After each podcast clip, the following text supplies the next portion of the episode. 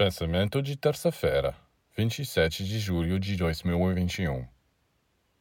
Se não soubermos ser comedidos, até mesmo as melhores coisas podem se tornar prejudiciais. Infelizmente, a moderação não é a virtude mais comum entre os humanos.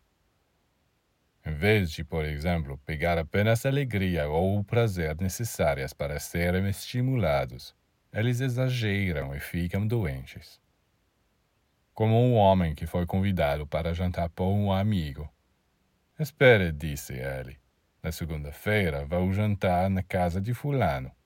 Então, na terça-feira estarei na cama. Na quarta-feira, sou convidado por Fulano e Cicrano.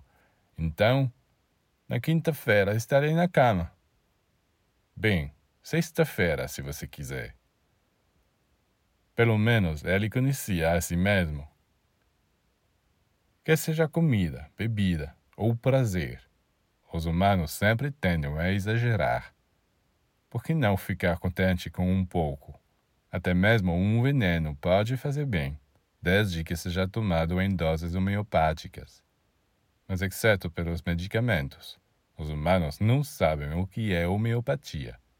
Eles não pensam que na vida psíquica também existem doses homeopáticas e alopáticas, e que as doses homeopáticas são muito favoráveis, enquanto que as doses alopáticas, que são muito fortes, às vezes são prejudiciais.